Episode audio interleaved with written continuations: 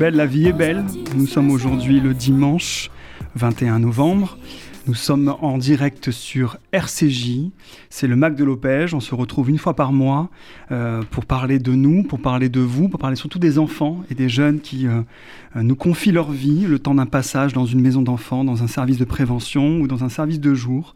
Et cette émission est, très spéciale. D'abord parce que elle se poursuit depuis presque un an et que l'année dernière, lors du confinement, nous avions besoin au sein de notre institution de parler de nous, de parler de, de ce que nous vivions et surtout de faire parler les Et cette émission est née parce que nous voulons donner surtout la parole aux enfants et aux adolescents qui sont à nos côtés et avec qui on essaye de faire du mieux qu'on peut pour les faire grandir.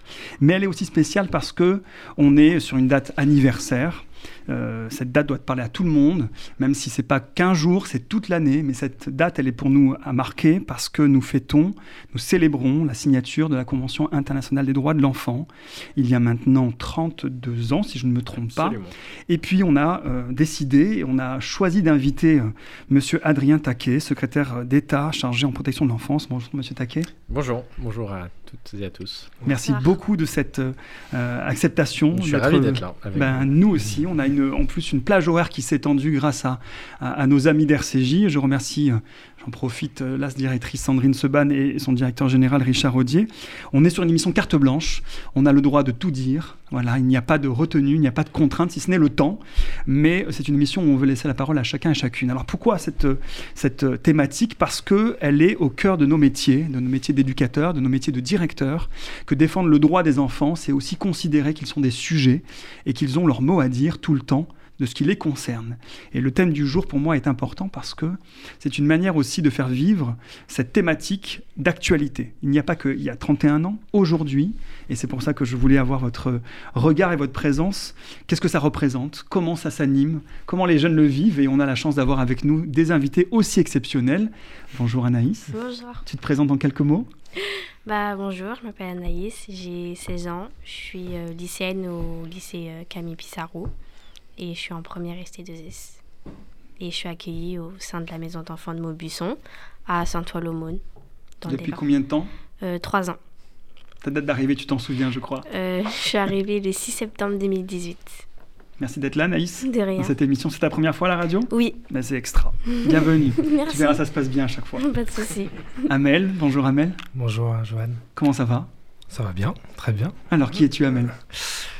Alors, Amel Génaud, éducateur au château de Maubuisson maintenant depuis 8 ans. Euh, donc, euh, j'avais eu l'occasion de, faire mon stage de troisième année lorsque j'étais en formation d'éducateur. Et, euh, donc, tout naturellement, quand j'ai eu l'opportunité d'y revenir en tant que professionnel, j'en ai profité. Et donc, c'est avec grand plaisir que, que j'y travaille maintenant depuis 8 ans. Où j'ai pu un peu côtoyer les groupes, euh, que ce soit euh, les groupes d'âge, les groupes de vie, parce que c'est un, lieu où il y a beaucoup de vie. Et c'est euh, avec grand plaisir que je poursuis, hein, tout de suite, toujours dans, la fondation OPEJ où je m'y sens bien. Pour nous aussi, je crois, et pour les jeunes aussi. tu nous dire un petit peu comment ça se passe au quotidien, et toi aussi, Anaïs. De souci. Comment ça se passe dans, dans une maison, et plus particulièrement sur cette question des droits, parce que je crois que tu aussi occupes un rôle dans la Euh, maison d'enfants. Oui, en tant que déléguée. Ok, ça m'intéresse que tu ailles plus précisément. C'est quoi être délégué aujourd'hui En quoi ça consiste Euh, Adrien Taquet, Oui. vous avez un rôle depuis maintenant plusieurs années sur cette mission spécifique de la protection de l'enfance. Alors sur, euh, sur, ouais, sur la protection de l'enfance depuis, euh, depuis janvier, euh, janvier 2019, où effectivement le président de la République, pour la première fois, a décidé de, de dédier un poste de, de secrétaire d'État, donc de ministre, dédié à la protection de l'enfance. Et puis qui s'est un peu élargi avec le changement de gouvernement et le passage de Jean- de- d'Edouard Philippe à Jean Castex, et où désormais je m'occupe de l'enfance au sens large et des familles. parce que voilà, les sujets sont, sont intimement liés souvent, et que ça permet de renforcer encore un peu plus une approche que j'essaye d'avoir depuis le tout début, qui est de mêler davantage prévention et protection. Voilà, parce que je pense que les deux doivent, doivent aller ensemble. Et, donc je mène ces actions depuis, depuis trois ans. Voilà, pour essayer de, de bâtir progressivement une société de protection pour nos enfants. Et, euh, euh, avec beaucoup de, de conviction, de volonté, d'acharnement, enfin j'essaie, j'espère, et puis aussi beaucoup d'humilité, parce que je pense que la situation des enfants de notre pays, alors elle, est bien pire dans d'autres pays, hein, et on va revenir sur la question des, droits, mais quand même dans un pays comme la France, la situation de nos enfants, et je parle au-delà de l'aide sociale à l'enfance, là, hein, je parle de tous les enfants, euh, pas admissible. Euh, il y a beaucoup trop de violence, beaucoup trop d'enfants victimes de violences sexuelles, de violences physiques, euh, beaucoup trop d'inceste, beaucoup trop d'enfants victimes de violences, de harcèlement scolaire, de cyberharcèlement maintenant.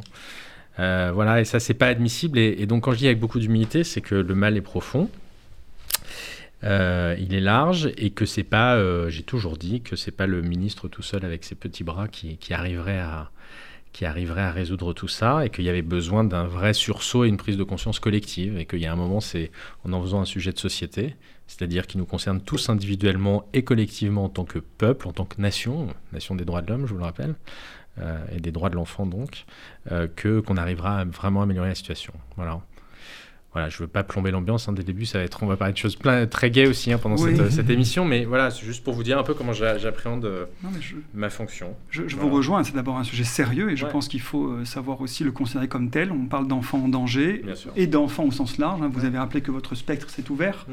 donc ça veut dire que c'est pas que des problématiques liées à des enfants qui ont des mesures éducatives avec des juges qui les accompagnent et les suivent ou des mesures euh, éducatives avec les, agents de la, sociale enfance. C'est aussi une question de l'enfance au sens large du terme.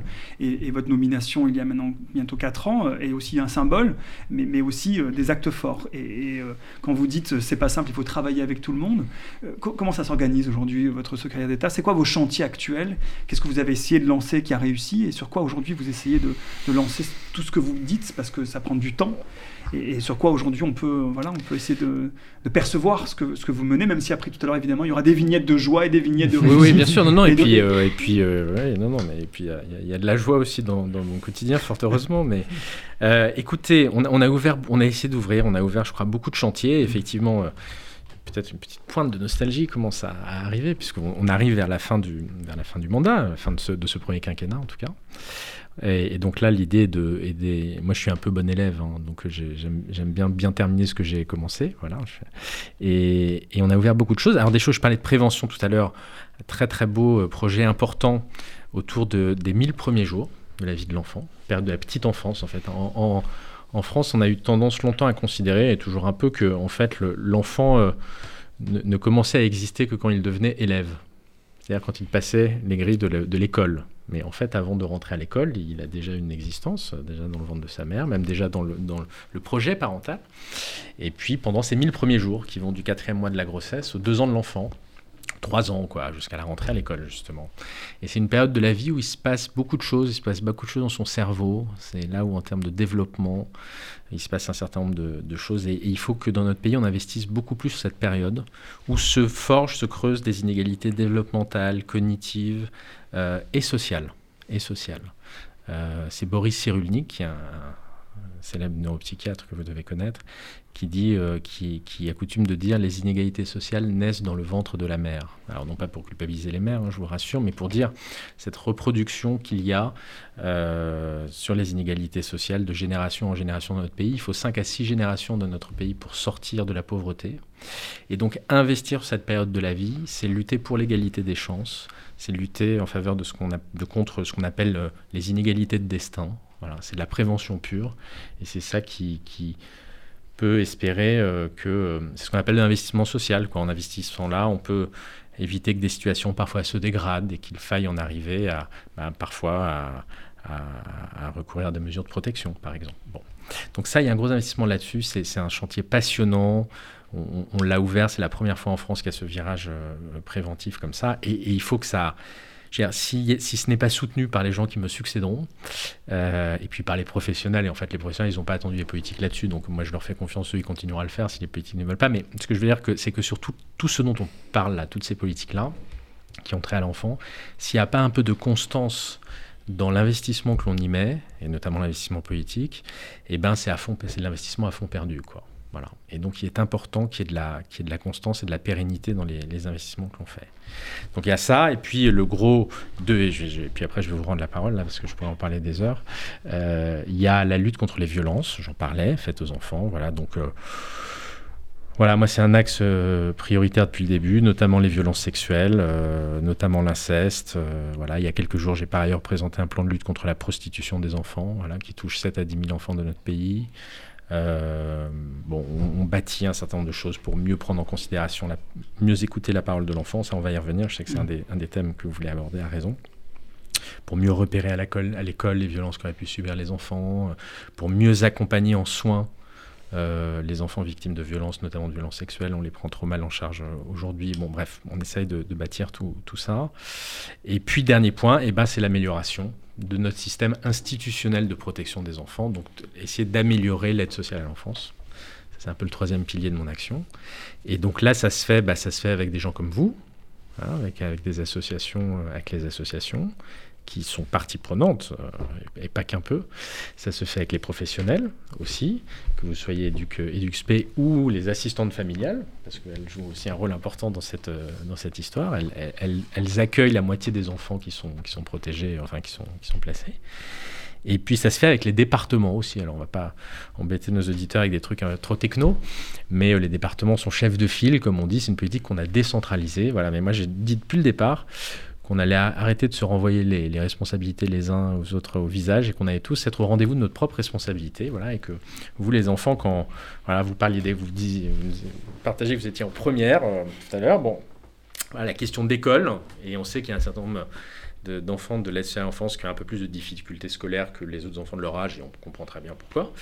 Bon, ben voilà, ça c'est euh, la responsabilité de l'État et de l'éducation nationale, c'est pas les départements. Les questions de santé, c'est aussi chez nous. Enfin voilà, donc compétences partagées, chacun doit prendre ses responsabilités, être au rendez-vous de ses responsabilités, et pour faire en sorte d'améliorer euh, ce système de protection de l'enfance. Euh, dont vous êtes un des acteurs.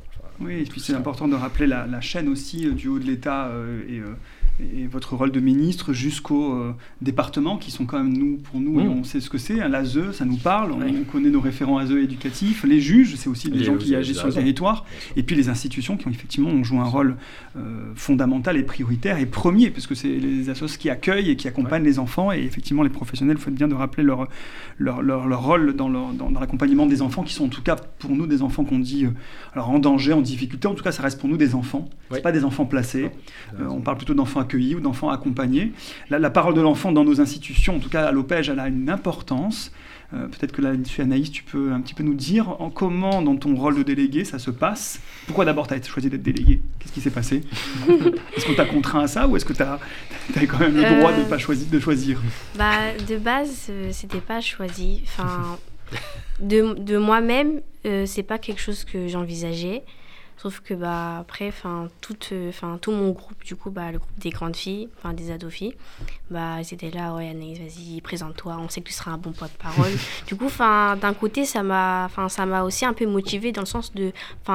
Elles sentent que peut-être je serais que je serais un peu mieux qualifiée, enfin pas mieux qualifiée, mais que je serais bien qualifiée pour bah, du coup euh, être un porte-parole par rapport aux enfants, euh, que peut-être je serais mieux gérée par rapport euh, vis-à-vis des adultes, enfin de mieux gérer mes idées, de de m'exprimer. Du coup, bah aussi, bah... donc voilà, du coup, bah, j'ai tenté.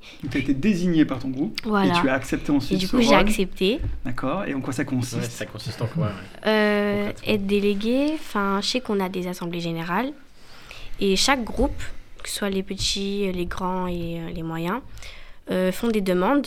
Donc ça peut être améliorer le château, renouveler les peintures des foyers, donc là où qu'on s'appelle là où, bah, où ils partagent euh, un, un comment ça s'appelle?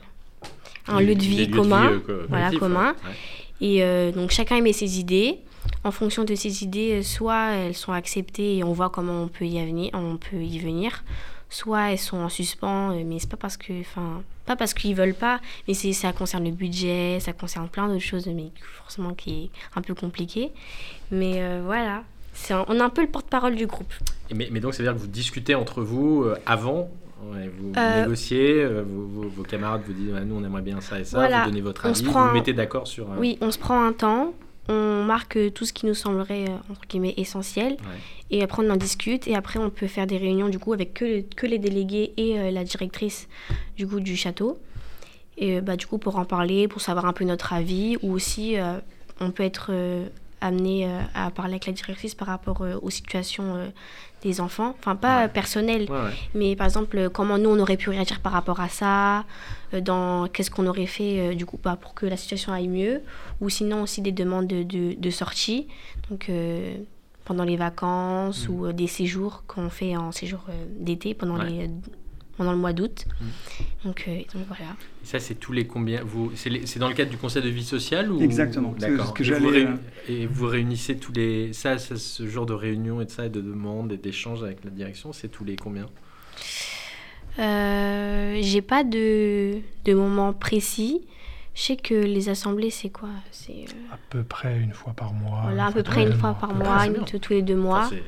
on se pose et on émet nos idées. Et d'après, euh, peut-être deux, trois jours après, c'est là qu'on peut être convié avec la directrice, du coup, pas pour en parler et pour mettre euh, les choses au clair. Bon.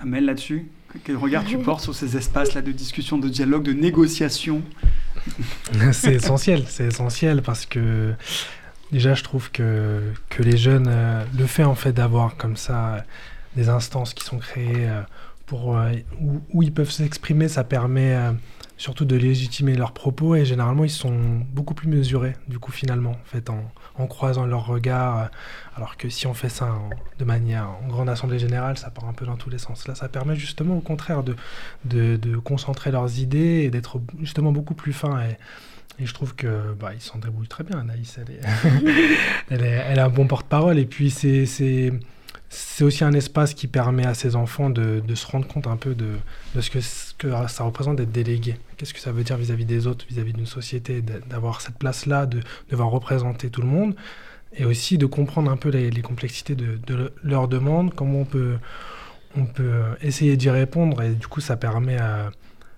qu'ils comprennent un peu mieux aussi le fonctionnement d'une maison d'enfants, parce que forcément on est dans des discussions beaucoup plus profondes, et c'est toujours très intéressant en tout cas. Pour toi, c'est une manière de répondre aux, droits de l'enfant, de respecter ce qui euh, aujourd'hui nous anime dans cette, émission? Oui, bien sûr. D'autant plus que, alors là, on a parlé d'un aspect, mais en fait, il y, a, plusieurs instances en réalité. Parce qu'il y a, on, appelle ça des, commissions. Donc, on a la commission alimentation, donc ça, concerne tout ce qui, qui a trait à la nourriture, qu'est-ce qu'ils veulent manger, qu'est-ce qu'ils ont envie, parce que c'est quelque chose d'essentiel. Vous avez fait une émission dessus d'ailleurs. Euh, il y a, y a, aussi euh, d'autres euh, commissions. Ouais. Commission embellissement. Oui. Merci Anaïs, très bien. Commission embellissement qui, voilà, qui a pour but un peu de, de voir comment on peut améliorer le, le en fait, euh, le, le, cadre, parce que c'est quand même le lieu où ils vivent. Chaque enfant, quand il est dans sa maison, il a sa, sa petite chambre comme il a envie. Donc l'idée, c'est qu'ils puissent au moins vivre ça de la même manière et qu'ils puissent se sentir chez eux le temps de leur passage ici, qu'il soit très court, qu'il soit long, peu importe. Notre rôle, c'est d'être, euh, d'être passage pour eux et puis de, de, faciliter en tout cas leur quotidien. Quand on relit la, la, la Convention internationale des droits de l'enfant, Mhm. Il y a cinq principes qui apparaissent comme euh, fondamentaux. il y a eu plein d'articles hein, qui ont été euh, rédigés par l'ensemble des pays européens, dont la France, mais il y en a cinq qui ressortent. Il y a la non-discrimination, on en dira peut-être un mot tout à l'heure. L'intérêt supérieur de l'enfant, quelque chose qu'on entend souvent dans les, euh, dans les textes de loi ou dans la communication autour de nos métiers. Le droit à la survie et au développement, l'opinion de l'enfant et le droit à l'éducation et son but. Qu'est-ce que ça évoque pour toi, tous ces, tous ces principes-là, Amel? Est-ce qu'il y en a un peut-être qui te parle plus que l'autre? Oui, oui, il y en a. Enfin, moi en particulier, c'est vrai que la particularité de, de l'Opège, c'est quand même d'avoir une histoire euh, euh, très particulière euh, de par sa naissance. Et c'est vrai que lorsque je suis arrivé, on, on, me parlait d'une maison juive. Qu'est-ce que ça veut dire? Qu'est-ce que ça représente Et finalement, je trouve que moi, tout de suite, on m'a mis très à l'aise sur ce sujet en disant, bah, en fait, chaque enfant qui arrive ici dans cette maison, elle a la possibilité de vivre comme elle le souhaite. Et en fait, ça traduit bien ça sur les, sur les droits de l'enfant. C'est le droit de croire ou ne pas croire à ce qu'ils ont envie, que ce soit dans la culture, la religion, quel qu'il soit. Moi, je prends au défi n'importe qui de venir dans la maison et dire qui est juif, qui est musulman, qui est chrétien, qui est athée. Personne ne sait. Parce qu'en fait, chacun peut le vivre comme il a envie, comme il le souhaite. Et ça, c'est pour moi déjà un élément euh, fondamental. Euh, après, concernant les, les droits de l'enfant, moi, je, je crois aussi c'est important de, au-delà du, de, tout l'aspect euh, de protéger, de, d'avoir un lieu euh, sécur pour eux. Il y a aussi tout ce qui concerne leur avenir, savoir le droit à la réussite. Pour moi, c'est quelque chose d'essentiel. C'est-à-dire d'essayer d'inspirer à ces, jeunes qu'ils ont le droit de croire en eux, parce que c'est des éléments où ils ont tendance, avec leur histoire, euh, qui vivent à parfois être un peu découragés sur certains aspects. Euh, et finalement, euh, ils ont souvent les clés sous la main, mais ils s'en rendent pas forcément compte. Ils ont tellement de qualité, tellement de potentiel. Euh, moi, je suis pas surpris de voir euh, euh, beaucoup de nos jeunes réussir, et c'est parce qu'en fait, ils ont ça en eux. C'est juste qu'ils n'ont toujours pas encore pu voir leur qualité en, eux. Et de la même façon, ils nous enrichissent aussi. Hein. Quand tu parles de droit à la réussite, tu, tu penses à quoi? C'est quoi cette, cette, cette visée que tu as pour eux? Quand réussir, c'est quoi? Pour moi, c'est surtout réaliser au mieux les projets qu'ils envisagent pour eux. Parce que très souvent, on peut avoir le sentiment que, enfin, eux, ils, peuvent avoir le sentiment qu'ils n'en sont pas capables, que c'est trop, que c'est trop dur. Sur le chemin, en venant ici, on en discutait avec Anaïs pour vous dire. Euh, moi, je lui expliquais que justement, c'est important qu'ils aient, des, qu'ils aient des objectifs aussi hauts soient-ils. Du moment où ils donnent tout, tous les moyens possibles pour, euh, pour réussir, euh, c'est l'essentiel et surtout qu'ils comprennent qu'ils ont chacun voilà, une, une valeur très importante. Oui, peu importe en quoi ils croient, c'est ça. Parce que tu disais tout à l'heure, l'important c'est d'abord ils croient en eux. C'est euh, qu'ils aient un dieu ou pas, qu'ils aient une croyance ou pas. D'abord, tu insistes sur un, jeune d'abord croire en lui. quand il arrive dans ces lieux de protection, ce qui est important, c'est de restaurer leur propre estime. C'est ça, bien sûr. Être, euh, je pense aussi ce qui est très important, c'est être une écoute. Ça, c'est essentiel dans notre métier. Euh, c'est être une écoute sur ce qu'ils sont, pas vouloir à leur place ce qui, ce qui devrait être. Et à partir du moment où on entend un peu leur, euh, que ce soit leur souffrance, euh, voilà, leur, euh, leurs besoins, leurs envies, être, qu'ils, aient toujours en tout cas le sentiment qu'ils ont une oreille attentive pour, pour tout ce qu'ils vivent et tout ce qu'ils traversent. C'est ce qui permet après, je pense, de se sentir de mieux en mieux dans le lieu et en confiance avec les, les professionnels, les professionnels qui les entourent. Anaïs, c'est quoi ton projet? D'avenir T'en as un Oui, bah, plus tard, je vais devenir sage-femme. Hmm. Donc, euh, ouais. Tu sais comment y arriver? Bah, je sais que d'abord, je dois faire un an de médecine. Bon, euh, ça va pas être facile, mais je me décourage pas parce que, enfin, en fait, moi, je pars du principe que Enfin, genre, j'ai beaucoup d'ambition. Je sais que quand j'ai quelque chose en tête, même si ça va être compliqué, des fois, forcément, je vais avoir des baisses de morale. Vas-y, je vais pas y arriver. Mais je trouve toujours euh, bah, une façon de me remotiver. Même mes éducateurs, ils m'encouragent. Vas-y, tu peux le faire, tu peux réussir, faut pas que tu décourages. Et du coup, bah, ça, bah, ça me pousse encore plus à travailler bah, du coup, bah, pour faire euh, ce que je vais faire plus tard.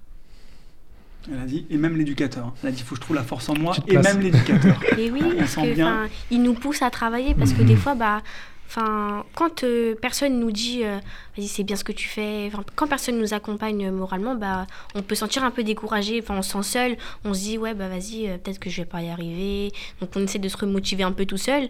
Mais c'est sûr que enfin quand quelqu'un appuie vraiment, quand quelqu'un est vraiment, vraiment, avec toi par rapport à ça, bah ça donne encore plus envie de, de réussir et tu dis que bah, en fait t'en as les moyens.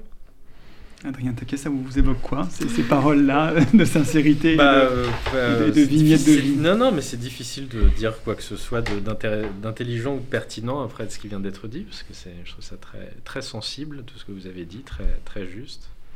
Euh, je suis sûr que vous ferez une formidable sage-femme. On a besoin de plein de sages-femmes. c'est un magnifique, c'est un magnifique métier. Je vous, je vous conseille, je me permets de conseiller à vos éducateurs de vous emmener voir un film sublime sur ce métier qui, qui est sorti, qui s'appelle À la vie, d'autres pépins, euh, qui est sur le métier de sage-femme, qui est sur une sage-femme qui vient de prendre sa retraite. Et euh, voilà, et qu'on voit, euh, qu'on voit dans, sa, dans, son, dans son métier, dans ses convictions. Je pense que ça, ça, vous plaira, j'en suis convaincu. C'est un très beau film, très émouvant, très engagé, hein, parce que c'est un métier engagé d'être sage-femme. Donner la vie, quand même, c'est. C'est pas simple. et, avec une très belle phrase qu'elle dit qui à des jeunes justement qui, font ses études. Elle vient donner un cours et elle dit entre la vie et la mort, une femme choisit toujours la liberté.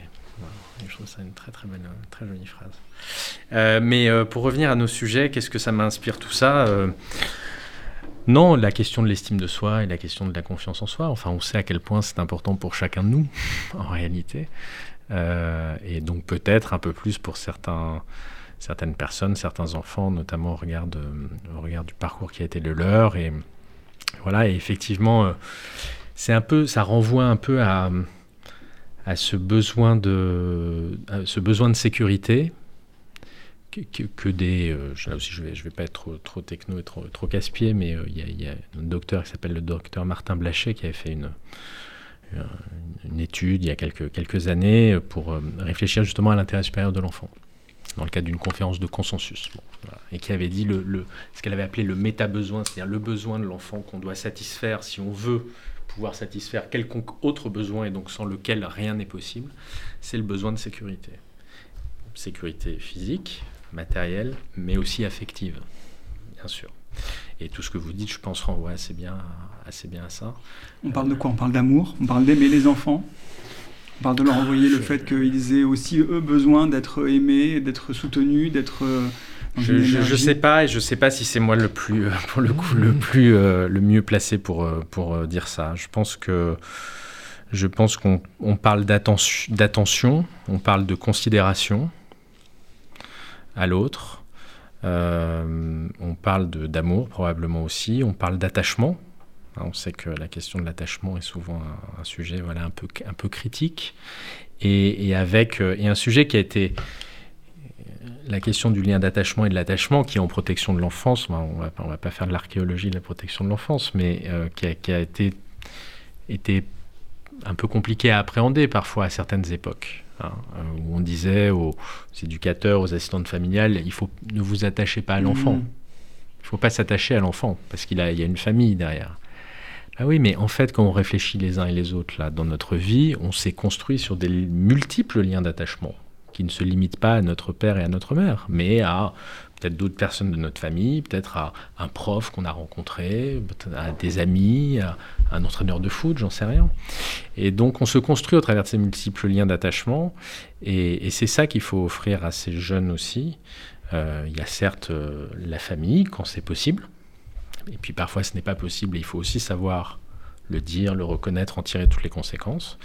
Euh, mais il faut aussi aussi euh, les aider à bâtir ces liens multiples d'attachement qui sont autant de, voilà, de, sécurité euh, pour, euh, pour se construire cet avenir que vous évoquiez, ces projets qu'ils ont, qu'ils ont envie de, qu'ils doivent poursuivre, et ces rêves même, on n'a pas parlé de rêves, mais c'est des rêves au départ. Oui. Et derrière le projet, il y a toujours quelque chose qu'on ambitionne pour, un, pour un, avenir. Donc c'est vrai qu'on se donne le droit aussi à rêver et à parler. Ce, que vous dites là me fait penser aussi à quelque chose qui revient beaucoup dans les formations d'éduc, mais il ne s'agit pas de, de, tout revoir là-dessus, mais c'est cette question de la juste distance avec l'enfant. Ah on, travaille beaucoup sur cette question de la proximité, de, comprendre l'enfant, de se rapprocher. Tu as parlé beaucoup d'écoute et de parole. Et je pense qu'il y a aussi cette question de comment on recherche une continuité si on n'est pas en lien, si on n'est pas avec l'autre, avec celui qui à un moment donné a un besoin ou même qui a simplement euh, un désir de grandir et que c'est ça, je pense, le métier éducatif le plus fondamental, même en tant que parent. on ne peut pas imaginer d'être en distance avec quelqu'un qui, à un moment donné, est dans le besoin. On va faire une petite pause musicale. Anaïs, un dernier mot, peut-être à adresser à, Adrien Taquet avant de lui dire au revoir sur l'antenne. en me regardant.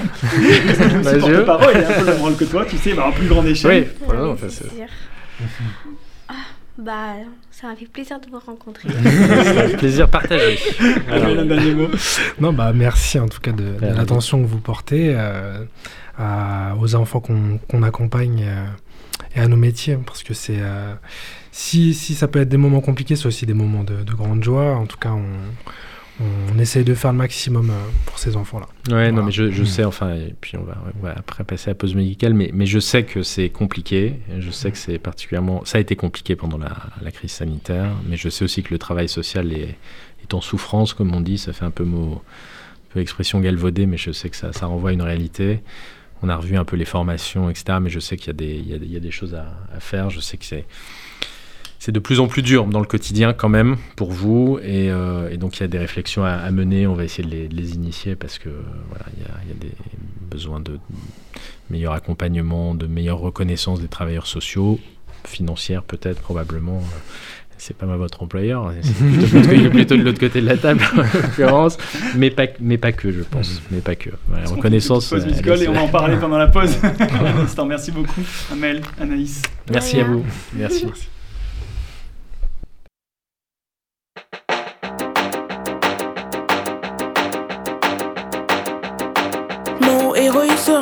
Comme moi un peu gros, noir, mignon, ils sont trop De cheveux tout en haut, pour le caractère Un peu tête en l'air, flemme fatigué Mais aussi je l'espère, intelligent, rusé. Gentil, attentionné, drôle, enfin je le crois. C'est à vous de juger, généreux quand je veux.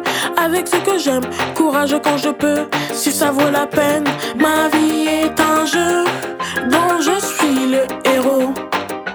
Ma vie est un grand jeu vidéo Ma vie est un jeu dont je suis le héros.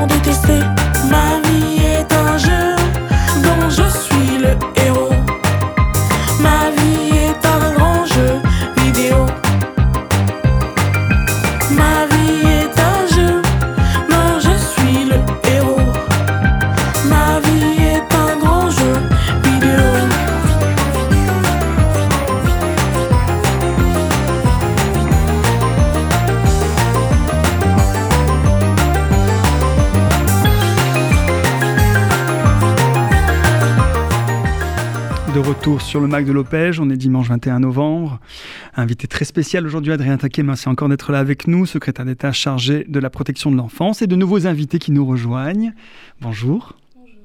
Chalice Oui, c'est ça. Alors, d'où tu viens, Chalice? Euh, Je viens de la maison euh, d'enfants euh, au Pège à Rueil. Je m'appelle Chalice, j'ai 14 ans et je suis en troisième. Ok, bienvenue. Depuis quand tu es à l'Opège, Chalice? Ça fait un an en août. Donc un an et un peu plus. Et quelques mois. Ok, merci d'être là, prendre un petit peu la parole avec nous sur cette émission spéciale. Ludivine, bonjour. Bonjour. Alors, Ludivine, d'où tu es? Qui tu es? Alors, moi, je suis Ludivine Bredge. J'ai la chance d'occuper la fonction de directrice de la maison d'enfants de Rueil-Malmaison au sein de la Fondation OPEJ depuis maison d'enfants, elle fonctionne comment? Qui, qui l'accueille Combien d'enfants? Elle accueille une soixantaine euh, d'enfants du département du 92 essentiellement, mais aussi des départements limitrophes. Euh, qui, euh, qui, sont placés sur des décisions euh, judiciaires ou administratives, la plupart du temps judiciaires. Ils ont de quel âge à quel âge les enfants dans cette maison? De 5 ans à 21 ans. On a des petits et des grands. Le ministre parlait de prévention et de protection. C'est des choses qui vous parlent aujourd'hui dans, dans, vos métiers, dans vos équipes? Oui, et on sent bien d'ailleurs que la, la, politique de prévention euh, s'est améliorée ces dernières années, puisqu'on sent que les placements arrivent un, un peu plus tard dans l'évolution dans de l'enfant, ce qui nous fait d'ailleurs travailler autrement et envisager l'accueil des enfants et l'organisation de la maison d'enfants autrement. D'accord. Le fait qu'il arrive plus tard, ça veut dire quoi? Pour qu'on comprenne? Et ça veut dire que euh, d'autres solutions ont été envisagées avant le placement et parce qu'il y a d'autres dispositifs maintenant en place qui permettent d'accompagner les parents avant la séparation. Et du coup, voilà, ça, ça prend des années alors qu'avant, peut-être les placements arrivaient un peu plus vite. Là, on a des situations euh, qui arrivent jeunes, mais c'est des situations qui sont... Euh, peut-être un peu plus abîmés au départ et qui du coup euh, demandent une, une, un accompagnement euh, plus complexe. Parce que quel est le but de, cette, euh, de cet accueil quand un enfant arrive, quand, il est séparé de ses parents, parfois de ses frères et sœurs, ou pas? Mm. Quel est l'objectif? Du travail qu'on a entendu tout à l'heure grâce à Amel et à Anaïs, hein, c'est-à-dire on protège, on accompagne, on fait grandir, on fait rêver, on mmh. projette l'avenir. Mais, mais est-ce que c'est un but de protéger le plus longtemps possible? Est-ce qu'il y a aussi un travail avec la famille? Tout à l'heure, j'ai entendu euh, Adrien Taquet dans son euh, changement de rôle. Hein, vous avez mmh. intégré le fait que c'est plus la protection de l'enfance, pardon, mais l'enfance et la et famille. Et les familles. Et les familles. Et, les familles ouais. et, et, un petit mot là-dessus peut-être sur cette... Euh, euh, aussi mission de, de, de, travailler avec les parents. On parle beaucoup de compétences parentales. Comment vous travaillez là-dessus Alors déjà, la, la, première mission qu'on se donne à la maison d'enfants, c'est de sécuriser. Je reviens sur ce que vous disiez tout à l'heure. Hein. La sécurité, c'est évidemment le, le, besoin premier euh, que l'on vise et l'objectif qu'on vise euh, tous. Après, euh, la question des parents, alors chez nous, elle est très, très importante. On parlait tout à l'heure de la notion de l'attachement. Hum, alors nous, à la maison de, de Rueil, mais euh, j'imagine aussi à Maubuisson, on s'attache et on se cache pas de s'attacher, on ne se prive pas de s'attacher, parce qu'évidemment, ça fait grandir les enfants. C'est des tuteurs, en fait. On, on, mmh. repose tous sur des gens auxquels on s'est attaché. Euh, donc cette notion-là, elle est très importante et elle, euh, elle est possible parce qu'on respecte les parents et la place des parents et des familles. Quand, euh, quand les familles sont élargies, et à partir du moment où les, la famille a une place, on peut librement s'attacher euh, à l'enfant. C'est l'équilibre des deux, je pense, qu'il faut, euh, qu'il faut réussir à trouver. Et ce à quoi on est très attaché, nous, à Reuil, il y a une place euh, très importante qui est donnée aux familles, peu importe leur histoire, peu importe leur fragilité. Ils n'ont pas que l'étiquette de parents d'enfants placés, c'est des parents et des personnes. Et ça, on y est très attentif de quelle manière vous associez les parents? Parce qu'on a entendu la vignette d'Anaïs sur le, le rôle d'un délégué. Est-ce que les parents, ils ont aussi une place euh, voilà, autre que dans les rendez-vous avec les juges, avec les services sociaux? Comment les parents interviennent et de quelle manière? Les parents ont leur place à la maison d'enfants. Ils, euh, n'y dorment pas, bien sûr. Euh, ils ne font pas partie des temps au quotidien, mais ils sont reçus régulièrement, ils sont considérés. Donc après, ça passe, oui, par des rendez-vous, des entretiens avec les psychologues, des rendez-vous avec les professionnels, des temps de partage avec leurs enfants quand ils ont qu'il y a des visites médiatisées. Mais c'est surtout une considération tout au long du placement, de l'accueil à la sortie. on a développé récemment un, un, pôle, un service qui s'occupe essentiellement des familles à la maison d'enfants de Rueil. Donc on a une équipe dédiée euh, essentiellement aux parents et qui accompagne les parents, puisque avoir un enfant euh, placé, ça veut dire qu'on a soi-même eu des difficultés en tant qu'homme, femme et en tant que parent, et que du coup, la solution, c'est pas que la séparation, parce que c'est mmh. dur d'être parent. et alors, c'est encore plus dur d'être parent quand on n'a pas ses enfants, et quand on a cette fameuse étiquette de parent d'enfant placé. Donc, du coup, c'est comment accompagner le parent dans le placement de son enfant. Et ça, c'est quelque chose que l'on travaille beaucoup avec nos professionnels. On entend effectivement. Excusez-moi, il y a également une fête euh, en fin d'année euh, où on peut accueillir, on peut accueillir les, pardon, les, parents, pardon. Sauf que là, avec le Covid, ça a été compliqué, je crois pendant deux ans, mais j'étais pas là avant. Mais euh, comme ça, ils peuvent voir où leurs enfants vivent et comment ils vivent, et comme ça, c'est beaucoup mieux. Pour toi, c'est important? Ils sont beaucoup, oui, bien sûr, ils sont beaucoup plus intégrés. Ça paraît évident pour toi. Oui. J'allais dire que quand un enfant arrive à un moment donné à être séparé de ses parents, c'est que ça va pas au sein de la famille. Et que là, à ce moment-là, la maison d'enfant, l'OPEJ, prend un rôle de relais. Mais pour toi, il est quand même important que cette euh, place que les parents... Euh, oui, quand même, euh, parce qu'ils restent parents. Enfin, ils restent nos parents. Ils ont besoin de savoir si on est en sécurité ou pas. Bon, il y a bien sûr sûrement des cas où les parents ne peuvent pas venir par sécurité. Mais la plupart, je pense qu'ils peuvent. C'est quelque chose que vous avez, vous, euh, identifié dans, vos évolutions de, vos missions, la question de la place de la famille et de l'enfant. On entend souvent qu'il faut séparer le parent et l'enfant, qu'il y a ce lien biologique qui, quand même, anime beaucoup de nos débats en interne. Hein. C'est pas que à la télé, c'est aussi dans nos propres, euh, je dirais, orientations stratégiques et éducatives. Mmh. Qu'est-ce qu'on maintient? Qu'est-ce qu'on qu'est-ce qu'on maintient moins? C'est toujours compliqué. C'est extrêmement euh, compliqué, complexe. Et, philosophiquement, j'ai envie de dire, et, et dans le quotidien surtout. Euh, et c'est l'expérience des, professionnels euh, qui, qui, répond à ces questions-là. Mais c'est vrai que c'est. Il y a eu, et, avec des effets de balancier dans, notre, dans l'histoire de la protection de l'enfance en France, hein, où pendant très longtemps, il y a eu le primat du maintien à tout prix du lien biologique. Et puis, euh, il y a eu d'autres effets où il y avait plutôt le il faut séparer à tout prix l'enfant, la famille est, un, la famille est une menace pour lui. bon, et je pense, j'ose espérer. Et, quelle, est la, quelle est la réponse Quel est le bon curseur Quelle est la réponse équilibrée entre ces deux pôles? Euh, bah, C'est l'intérêt supérieur de l'enfant, en réalité. ça doit être ça le point de, départ et la, le prisme, la grille d'analyse de toute décision qui, qui, doit être prise. Et donc je pense que euh, on, a dans la loi, en tout cas depuis 2016, avec le projet pour l'enfant, qui replace justement l'intérêt supérieur de l'enfant au centre, au début et au centre de toute réflexion, de toute décision qui le concerne, on a trouvé le, bon équilibre. Après, je vous parle de la loi. La loi, c'est très bien, c'est super. Enfin, la loi, ça ne fait pas tout, hein, parce qu'autrement, ça serait trop simple. Il y a après les pratiques professionnelles. Et donc ça, c'est l'expérience, c'est les formations de chacun. C'est après l'expérience de chacun. Et puis parfois, bah, l'expérience et les pratiques professionnelles, c'est ce qui est dur à faire changer, hein, parce que c'est normal quand ça fait 20 ans qu'on fait ce métier et qu'on l'a fait d'une certaine façon et qu'on vous dit ah ben non en fait il faut bon. Donc tout ça évolue progressivement, mais je crois que la boussole, enfin et je, sais que c'est le cas des professionnels, c'est l'intérêt supérieur de l'enfant, mais la question de la juste distance vis-à-vis de l'enfant, la question de la place de la famille, du professionnel de l'enfant, ce sont euh, des sujets éminemment complexes et ça ne m'étonne pas que ça ça anime vos débats et vos, et Oui, parce qu'il y, a des changements de modèle de société. Effectivement, vous avez relevé pendant des années, il y a une vraie politique familialiste. Mm. Et les juges, les services sociaux et les établissements qui aussi pouvaient être considérés que la famille était une menace, qu'il fallait surtout pas qu'elle rentre dans les lieux de vie, parce qu'il fallait vraiment séparer les espaces. Et aujourd'hui, on voit bien qu'on est sur des systèmes qui, qui s'hybrident, c'est-à-dire de réfléchir autrement. Et puis, quand un placement est trop long, est-ce que vraiment il protège mm-hmm. Parce qu'un jour ou l'autre, cet enfant va peut-être vouloir retrouver son père, sa mère dans son parcours. Quand on réussit, quand on a des enfants soi-même, il y a quelque chose comme dans le lien qui ne peut pas totalement s'arrêter du jour au lendemain. Et, et, et Ludivine le pointait, c'est-à-dire qu'il y a aussi des problématiques liées à l'adulte. C'est aussi des problématiques sociales que aujourd'hui les services sociaux se posent. C'est pas uniquement l'enfant à protéger. Il y a aussi un environnement qui, euh, qui sécure. Quand je regarde les textes de loi, c'est vrai que on parle que de l'enfant et c'est fondamental, mais l'enfant n'est jamais euh, quelqu'un qui naît de nulle part. Absolument. Et, je le dis en plus en, regardant notre histoire, parce que je, tout à l'heure Amel évoquait cette question-là. Quand Lopez est né, il est né des orphelins. Il est né des enfants cachés qui n'ont pas connu leurs parents.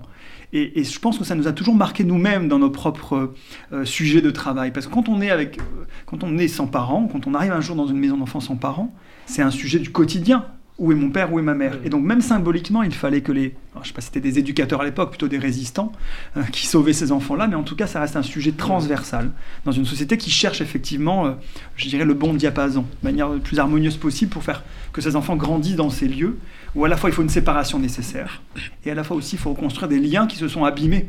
Parce que si on parle de liens abîmés, il faut bien chercher à les réparer. Enfin, en tout cas, je pense que c'est la logique un petit peu que vous essayez de porter mm. dans ce pôle familial, par exemple. Mm. Mais, si je peux me permettre, aller un peu euh, au, enfin au-delà, non pas au-delà, mais élargir encore un peu le, propos. Euh, je parlais de liens multiples d'attachement tout à l'heure.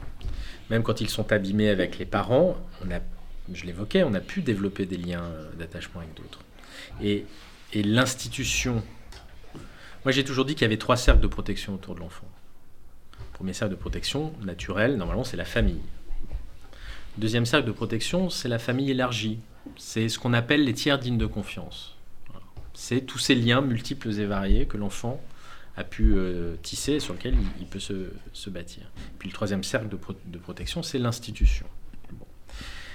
Il y a des pays où il y a beaucoup moins d'enfants placés dans des institutions. En Allemagne, par exemple, on recourt beaucoup plus à ce qu'on appelle le tiers digne de confiance. C'est-à-dire se dire, bon, avec les parents, ça ne le fait pas, mais est-ce qu'il n'y a pas dans l'environnement proche de l'enfant des personnes qui pourraient s'occuper de lui sans qu'on ait à le placer, excusez-moi du terme que je n'aime pas du tout, mais dans une famille d'accueil ou dans une institution? Et vous savez qu'il y a un projet de loi là qui est en cours, euh, qui sera en débat au Sénat le 14 décembre, où l'article 1er demandera aux travailleurs sociaux d'un côté et aux juges de l'autre d'envisager s'il n'y a pas un tiers digne de confiance auquel on pourrait confier l'enfant avant d'envisager de le confier à une institution. Voilà.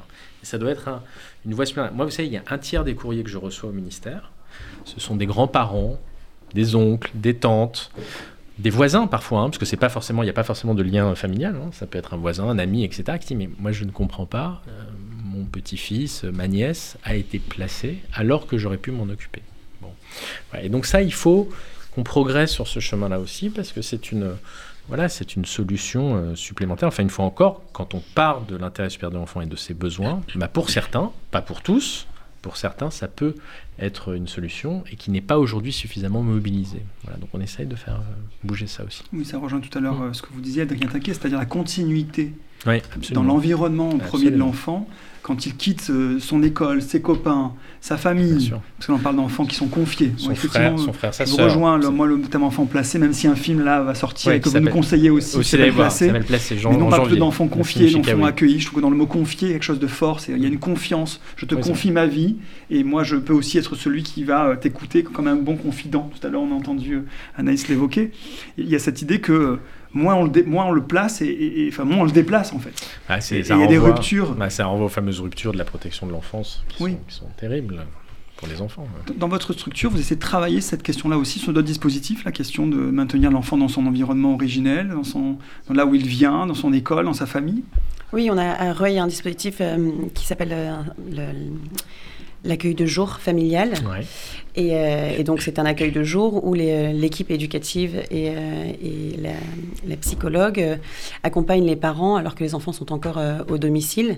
Et donc là, effectivement, c'est se soucier de tout cette, cet environnement autour de l'enfant qui comprend les parents, mais aussi l'école, la famille élargie, les, les médecins, le, le, CMP, les psychologues qui, qui accompagnent l'enfant et de voir vers quel levier on peut aller, de, de, qui on peut se servir un peu pour s'appuyer et, et, et, éviter les séparations ou éviter d'autres mesures euh, encore plus contraignantes. Mmh. Donc ça, c'est quelque chose que c'est un autre service, c'est pas la maison d'enfant, mais, euh... mais ça reste du, champ de la protection de l'enfance oui. plus divine. Ouais. Hein, c'est maintenir l'enfant dans son environnement mmh. originel et ne pas le déplacer forcément ou le séparer mmh. de sa famille quand c'est possible en tout cas. Vous, vous, avez des frères et sœurs, vous euh, Oui, j'ai un frère. Qui est, qui est aussi euh, confié ou euh, non, en fait, il est, euh, il est à Versailles parce que de base, en fait, j'ai changé de foyer parce que j'étais trop jeune. Enfin, non, pardon, trop euh, âgée. Trop âgé. Mais, mais donc, donc lui vu est... qu'il a deux ans de plus que moi, il est parti avant et il devait sûrement plus avoir de place à l'opège à ce moment-là. D'accord, mais il est donc il est aussi confié à Oui. l'enfant. D'accord. Et donc vous êtes vous êtes quand même séparés là, tous les deux. Oui. D'accord. Et vous, vous vous voyez? Oui, que les week-ends. Ok. Donc tu maintiens le lien. Oui. Vers quoi tu te diriges, toi, dans ton projet de formation euh, scolaire bah, Ça se passe bien déjà au collège ou Oui, pas oui, ça se passe très bon, bien. Vous êtes très jeune encore. euh, bah, moi, j'ai déjà, enfin, j'ai toujours voulu faire quelque chose avec la justice, pas spécialement dans le droit des enfants, mais euh, surtout euh, protéger, ouais, protéger euh, les minorités. Enfin, plus euh, me diriger vers les minorités. Enfin et euh, soit donc avocate. Là, je vais faire un stage, mon stage de troisième euh, dans un cabinet d'avocat pour super. voir si ça m'intéresse. Soit euh, un autre métier que je verrai plus tard. Ok, donc faire attention, tu as une future avocate dans tes rangs. tu as un rôle au sein de la maison. tu, tu, tu, es déléguée comme Anaïs? Euh, Non, en fait, euh, on n'a pas encore élu nos délégués, mais euh, j'ai présenté. Enfin, je suis déléguée par contre au collège. Ok. Et je suis aussi déléguée des délégués. Ok. Bon, merci d'être là pour, pour, en dire un petit peu. Dans cet anniversaire d'Anetake, qu'est-ce que vous imaginez pour l'avenir Pour ces, les enfants en général? Un anniversaire, qu'est-ce qu'on souhaite? Qu'est-ce que vous pourriez souhaiter aux enfants de, de, de la protection de l'enfance et plus largement? Alors, moi, il y a un sujet. Beaucoup de sujets, hein, mm. mais. Euh, je me suis fait la remarque il y a deux ans à l'occasion du 30e anniversaire, euh, donc c'était en, en, en, 2019. Euh, donc c'est le 30e anniversaire. Donc c'est-à-dire que la Convention internationale des droits de l'enfant, elle a été élaborée, signée, etc. en 1989. Et en 1989, il y avait un truc qui n'existait pas, qui s'appelle Internet. Et donc dans la Convention internationale des droits de l'enfant, même s'il y a eu des trucs additionnels, etc., il y a très peu, en fait, cette dimension-là n'est pas, n'est, n'est pas, pas abordée, n'est pas mmh. intégrée en tant que telle. Alors que quand même, même si Internet, les réseaux sociaux, et ça, c'est un formidable outil d'émancipation, de connaissance, euh, bref, c'est quelque chose de formidable. Ça représente aussi un certain nombre de menaces nouvelles pour les enfants. Euh, sur la protection de leurs données, de leur identité, euh, et puis sur des choses plus graves.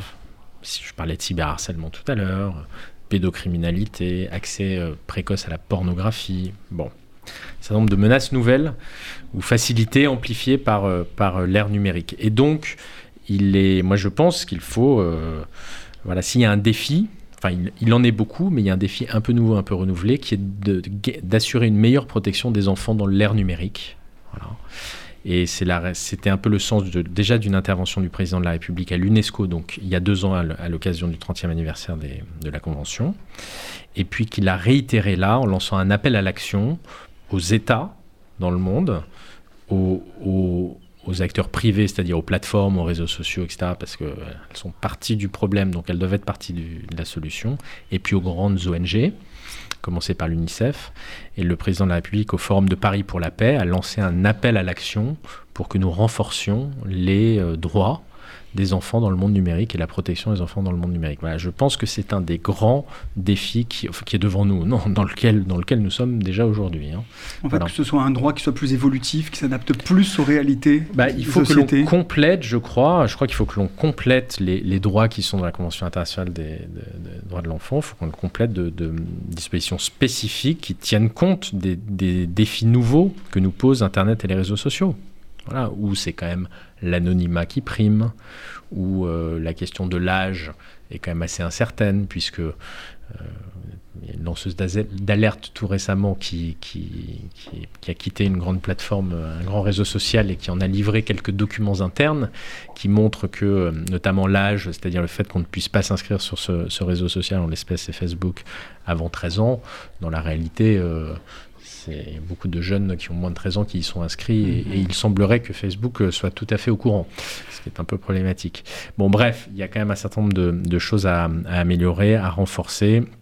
Et puis, euh, moi, je pense que sur ces, sur ces sujets-là, euh, vraiment, on peut tous se retrouver, c'est-à-dire au niveau européen, entre pays. Et puis souvent, il y a des, sur les questions de l'Internet, au regard de la liberté d'expression, etc., il y a souvent une, opposition entre l'Europe et les États-Unis, hein, où on a une approche un peu différente.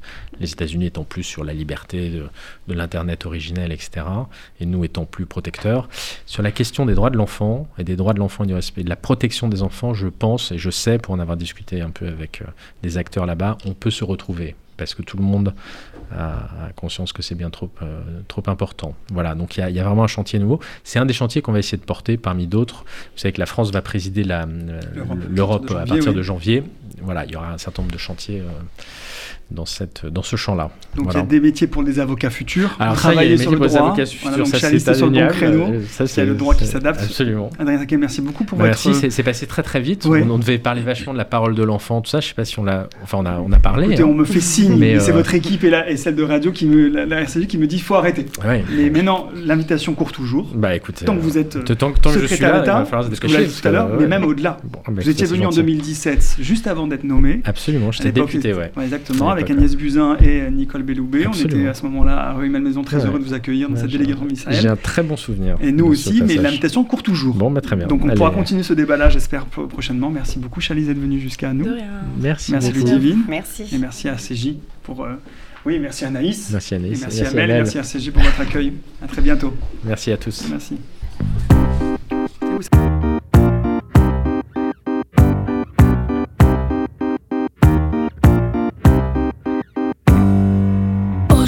Je pars en vacances en Guadeloupe et en Martinique.